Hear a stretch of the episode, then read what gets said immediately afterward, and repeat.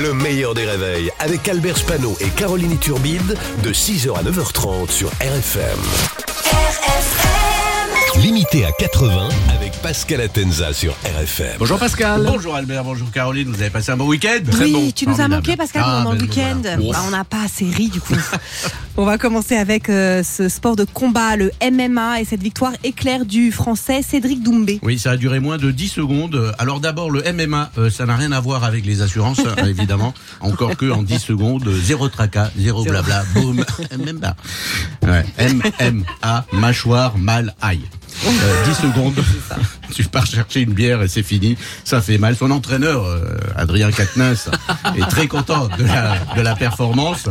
Alors bravo donc à Cédric Doumbé qui a fait ça en moins de 10 secondes et qui du coup euh, venge tous les éjaculateurs précoces.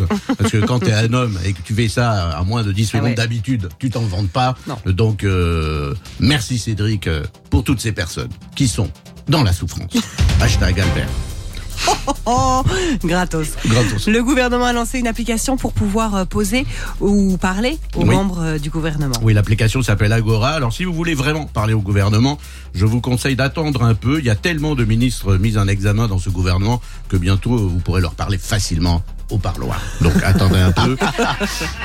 Alors, depuis son lancement, ça marche plutôt bien. Il y a déjà eu plus de 10 000 questions et 10 000 fois la même question. Mais putain, c'est qui Christophe Béchu C'est le gros dossier de cette rentrée, les punaises de lit. Oui, les punaises de lit qu'on appelle aussi dans le sud-ouest la punétine.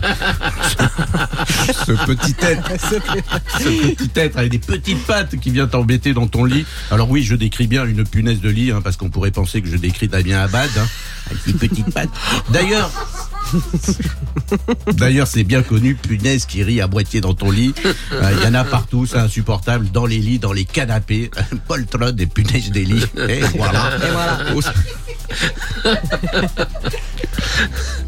Au, au cinéma, dans, dans le train, dans le métro, avec un pass Navigo à 90 euros. Mais comment elles font?